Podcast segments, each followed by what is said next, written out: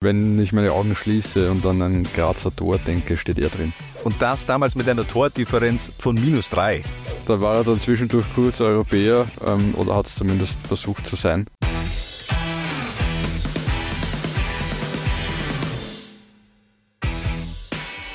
Launa 1 baniert und reist zurück in die Saison 2000-2001. Der SK Sturm erlebt den Höhepunkt auf internationaler Ebene und übersteht die Gruppenphase der Champions League und das sogar als Gruppenerster. Und die Top 11 von damals nehmen wir heute etwas genauer unter die Lupe. Und den Start macht dabei gleich für mich der Torhüter dieser goldenen Sturmära. Harald, ist es bei dir ähnlich? Ja, definitiv. Kasimir Sidorczuk. Wenn ich meine Augen schließe und an ein Grazer Tor denke, steht er drin. Oder Pepe Schickelgruber, der etwas zu weit hinter der Torlinie steht. genau. Oder der in, in, Parma dann. Das sind die zwei Varianten, die ich auch sofort äh, im Kopf habe. Der wirkte damals, finde ich, als er bei Sturm wirklich auch andockte, als ein unüberwindbares Hindernis. Also das ist vielleicht auch so diese, diese kindliche Naivität damals gewesen, aber das war für mich einer der besten Torhüter überhaupt. Der war, der war schon brutal stark. Ja, vor allem so also ganz klassischer Oldschool-Hüter, oder? Ja. Das ist jetzt keiner, der jetzt da schon lang durch die Gegend äh, fliegt und so weiter, sondern also, wo man gesagt hat, weißt du, der zieht die Bälle automatisch an.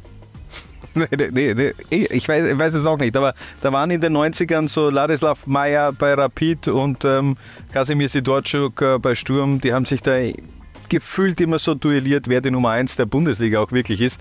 Dazu kam dann natürlich auch noch Schabal Schaffer, äh, zunächst bei Austria Salzburg, später dann bei Wacker Innsbruck und noch später dann auch bei Austria Wien. Er stand, äh, Kasimir Sitorczuk stand ebenfalls auch bei diesem legendären 2 zu 2 gegen Galatasaray Istanbul am Platz, das dann ja schlussendlich auch den Gruppensieg eingefahren hat. Äh, Im Jahr danach war die Liaison mit Sturm Graz allerdings vorbei. Es gab einen Streit mit Hannes Kartner. Der ist der Einzige gewesen, der jemals mit Hannes Kartner gestritten ja. hat.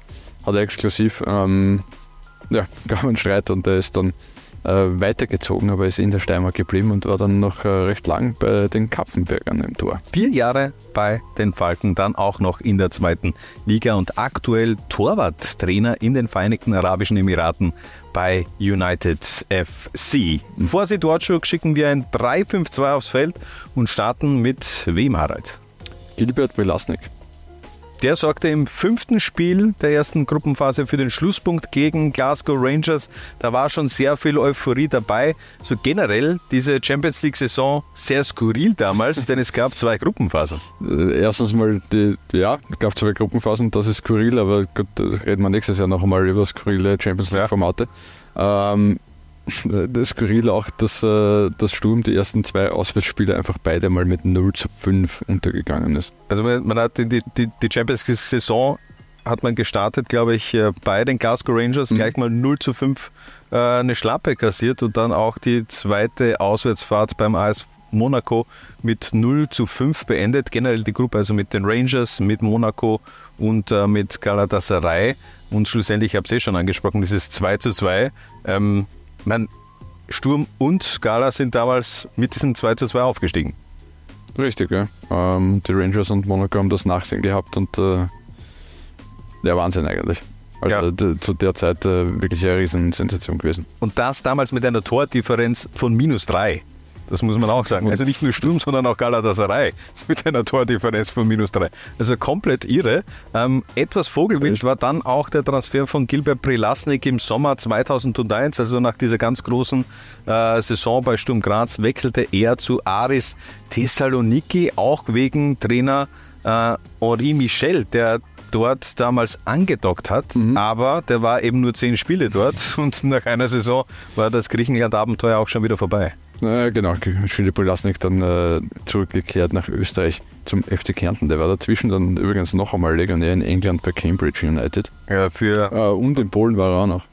Ja, aber da war ja irgendwie so eine komische Geschichte mal dabei, oder? Wo er dann nur ein oder zwei Spiele. Äh, wurscht, wie dem auch sei. Auf ja. jeden Fall ähm, inzwischen äh, als Trainer im Nachwuchs beim SK Sturm engagiert und Philipp Belasnik ja auch bekannt als äh, Teamchef des obdachlosen Nationalteams. Das hat er jetzt, ja. glaube ich, schon bei 16 Weltmeisterschaften betreut. Wahnsinn.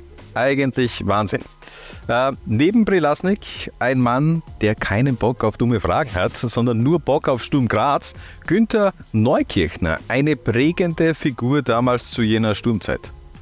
Genau, ähm, ganz hinten als, als Libero, alles was da durchgekommen ist, weggeräumt.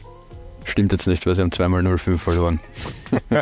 Dann in der zweiten Gruppenphase, glaube ich, auch gegen Manchester United. Aber wurscht, es ist ja egal. Für, für das Überwintern hat es gereicht, für dieses Überstehen dieser Gruppenphase. Ähm, ja, immer vier Jahre später dann eben zum, zum YouTube-Hit geworden und mit Mitte 30 dann nochmal Liga 2 Fußball geschnuppert beim FC Gradkorn.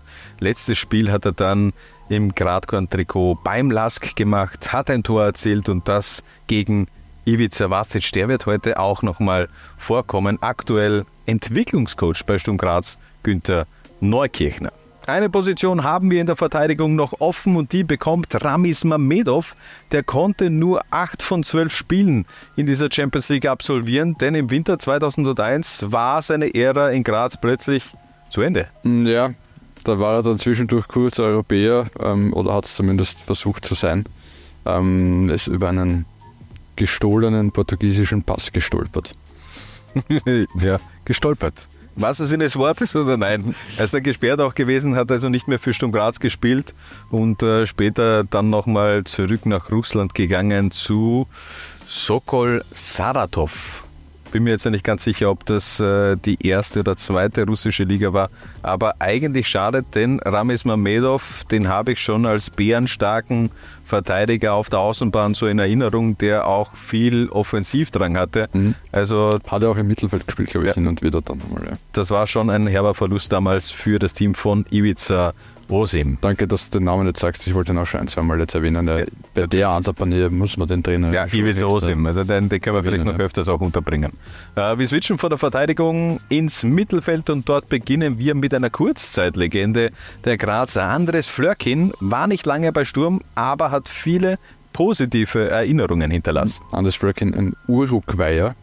Ähm, der war richtig gut, wenn er Lust gehabt hat ja, ein wahrer Big Game Player. Dann, wenn es dann eher in den Bundesliga-Alltag gegangen ist, dann hat er weniger Bock gehabt. Aber trotzdem, natürlich, die Champions League, das war die Bühne des Urus, machte die meisten Spielminuten auch in jener Saison von Sturm und äh, wechselte dann ein paar Monate später nach diesem ganzen Champions League Hype rund um Sturm Graz auch leihweise zu Galatasaray. Die wollten ihn schlussendlich auch verkaufen, ist mit denen Meister geworden. Ähm, hat er auch ein entscheidendes Tor in einem Istanbuler Derby gegen Besiktas erzielt, wurde da auch so ein bisschen auch zum Fanliebling, aber scheinbar die Ablöseforderungen von Sturm zu hoch und daher hat Stad Renn schlussendlich zugeschlagen. Mhm. Und der war vor ein paar Jahren noch bei seinem Heimatverein Defensor Sporting als Vizepräsident angestellt. Ich habe es leider nicht herausfinden können, was er aktuell macht, ob er irgendeine andere Funktion im Verein oder im uruguayischen Fußball hat. Aber wir machen weiter, mhm. Harald. Neben dem Uro machen wir mit. Wir haben es vorher gegoogelt. Ähm, bei Devorvo, der äh, Sprachen, was sind das für, für, für eine Seite? Keine Ahnung, wie man äh, Namen auf jeden Fall richtig ausspricht. Da war eigentlich die ungarische Variante Jörg. Church. Church. Church. Ja, also ja. Juri, Kor, Juri Korschas, machen wir es einfach so. Äh, damals noch junge 23 Jahre alt und ein Dauerläufer. Unter Ivisose. Natürlich, ja. Ähm, auch der polyvalent, sagt man mhm. heute. Ich weiß nicht, damals hat man vielseitig gesagt, glaube ich. Ähm, der hat aber überall gespielt. Ja, der hat also außer jetzt an vorderster Front hat der echt äh, sehr viel spielen können der einzige Sturmkicker, der auch in wirklich allen zwölf Spielen auch gekickt hat. Äh, kam zweimal als Joker rein und einmal musste er runter. Und drei Jahre später wechselte er dann zu Rapid und spielte dann nochmal Champions League. Äh, arbeitet mittlerweile als Sportwissenschaftler an der Uni Universität, oder? Das ist rausbekommen in Gjör und jobbt nebenbei auch als TV-Experte. Unser nächster Kicker G ist... Georgi Korschos in Gjör ist so wie ja, Wolfgang Wolf in Wolfsburg. So ist es. Unser nächster Kicker ist noch näher dran am Spielfeld, nämlich Markus Schopp. Der aktuelle Harzberg-Trainer war damals der Top-Goalgetter dieser Sturmmannschaft. Mhm. Vier Tore gemacht in der Champions League-Saison. Wichtiges Tor in diesem entscheidenden Spiel gegen Galatasaray. Mhm. ähm, Gala vorstellen. Entschuldigung, ich glaube, er hat es gar nicht geschossen. Das war, ich glaube, er hat es eingeleitet. Es war dann schlussendlich ein Eigentor. Nein, Entschuldigung. Ganz, äh, ich korrigiere das alles. Er hat das Tor beim Heimsieg gegen Galatasaray geschossen. Denn dann beim Auswärtsspiel in Istanbul war es Sergei Juran und ein Eigentor. Mhm. Hakan Ünsal. So ist es. Ja, also Tor gegen Galatasaray im Heimspiel, Gala-Vorstellung mit Doppelpack gegen AS Monaco Mhm. und er traf dann auch in der zweiten Gruppenphase mit äh, beim 2-1 Auswärtssieg gegen Panathinaikos Athen. Äh, vielleicht sollen wir da auch noch anführen, wer dann noch dabei war in dieser zweiten Gruppenphase. Jetzt haben wir schon viel über Monaco, über die Rangers und äh, Gala gesprochen. Genau, es war Valencia, Manchester United und Panathinaikos in dieser Gruppenphase. Wir können es eh kurz, äh, Sturm hat Panathinaikos zweimal geschlagen, ähm, die anderen vier Partien verloren und ist dann, in der, ist dann Dritter geworden letztendlich. Trotzdem, wirklich starke, starke Performance. Unter die besten 16 Vereine Fußball Europas eingezogen. Damals Sturm Graz und Marco Schopp hat sich dann ein paar Monate später auch mit einem Serie A-Transfer belohnt, hat sich dann natürlich auch in die Notizbücher internationaler Vereine gespielt und hat bei Brescia Calcio gekickt an der Seite von Pep Guardiola und Co. Nebenjob machen wir weiter mit Markus Schupp. das war damals extrem lustig, Lustig, als ja. Kind, muss ich sagen. Äh, spricht nicht für, für meinen Humor als Kind, aber naja, Markus Schupp und Markus Schopp, das war schon Ja, ein Schmunzler, war es zum war auf jeden Fall ein Schmunzler. Ja. Deutscher, Markus Schupp. Ähm, war, bevor er bei Sturm war, also der hat eigentlich die Karriere bei Sturm ausklingen lassen. Ja, muss aber man so sehr sagen. erfolgreich, Ja. Ähm, war in, in Lautern bei Wattenscheid, war beim FC Bayern, bei dem hat er schon Champions League gespielt, war in Frankfurt und Hamburg und beim FC Basel, bevor er dann letztlich bei Sturm gelandet ist 1997 und ist immerhin vier Jahre noch dort geblieben. Zweimal Doublesieger, Champions League, diese ganz großen äh, Champions League-Nächte mitgemacht und dann eben auch in diesem Sommer 2001 die Karriere beendet. Habe mich gefragt, was Markus Schub eigentlich jetzt so macht. Also der war ja vor ein paar Jahren noch Sportdirektor beim SK in St. Pölten, Mhm. davor in Deutschland Kaiserslautern. Was macht er denn jetzt? Er ist Incentive Manager. Vielleicht kann uns Was das magst du? irgendwer erklären in den Kommentaren, was ein Incentive Manager wirklich macht. Wir haben sie auch gegoogelt. Ja. Mitarbeiterbelohnungen und so. Nichts, nichts, wovon wir jemals was gehört hätten. Sehr gut. Wieso? Wieso? Wir sind ja sowieso die Chefs, Sarah, also wir müssen uns selbst belohnen. Nein. Äh, wir komplettieren unser Mittelfeld äh, mit Merdat Minawand. Für mich der Mann mit den weißen Schuhen, ich weiß nicht, wie es dir geht, aber äh, als, als Kind habe ich das so abgespeichert. Das war gefühlt der erste Fußballer in Österreich, der weiße Fußballschuhe anhatte. Ja, man mag es kaum glauben, es hat Zeiten gegeben, da haben alle schwarze Schuhe angehabt. Gell? Was waren denn so deine ersten färbigen Schuhe, Fußballschuhe? Ich habe warst du da gleich äh, auf dem Trend äh, drauf? Mitte der 90er, also Ende der 90er? relativ früh, ja. Ich habe äh, blaue Diadora gehabt. Das waren meine ersten farbigen Schuhe. Okay.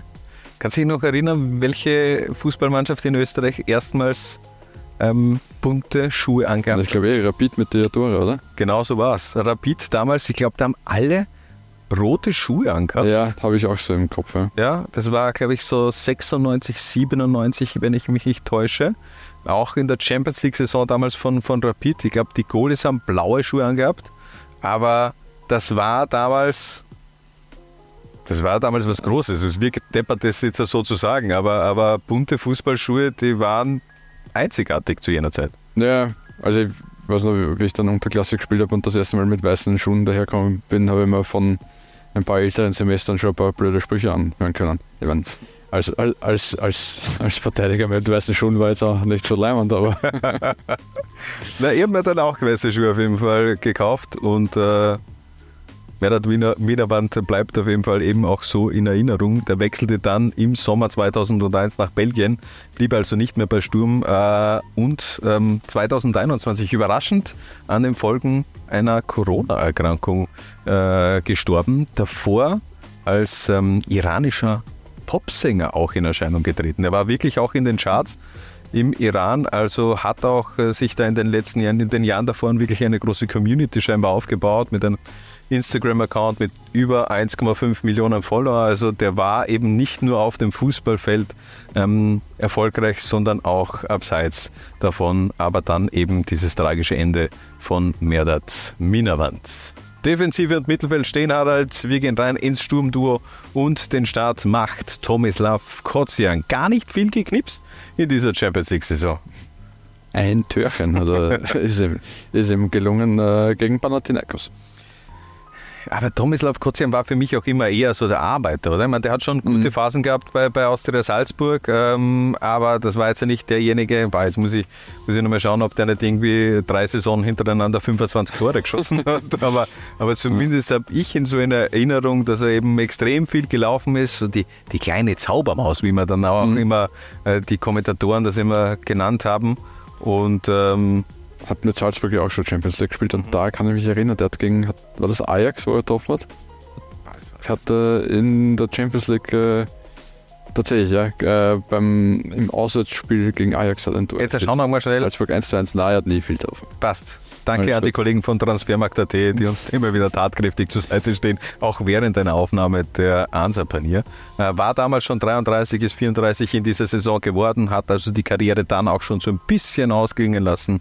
Im äh, Sommer 2001 auch der Wechsel in die zweite Liga zum Lask, auch da hat er funktioniert. Mhm. Neun Tore in 28 Spielen mhm. und dann ins Unterhaus ins Österreichische gewechselt und wirklich schon lange auch als, als Trainer unterwegs und noch nie im Profibereich aber angedockt.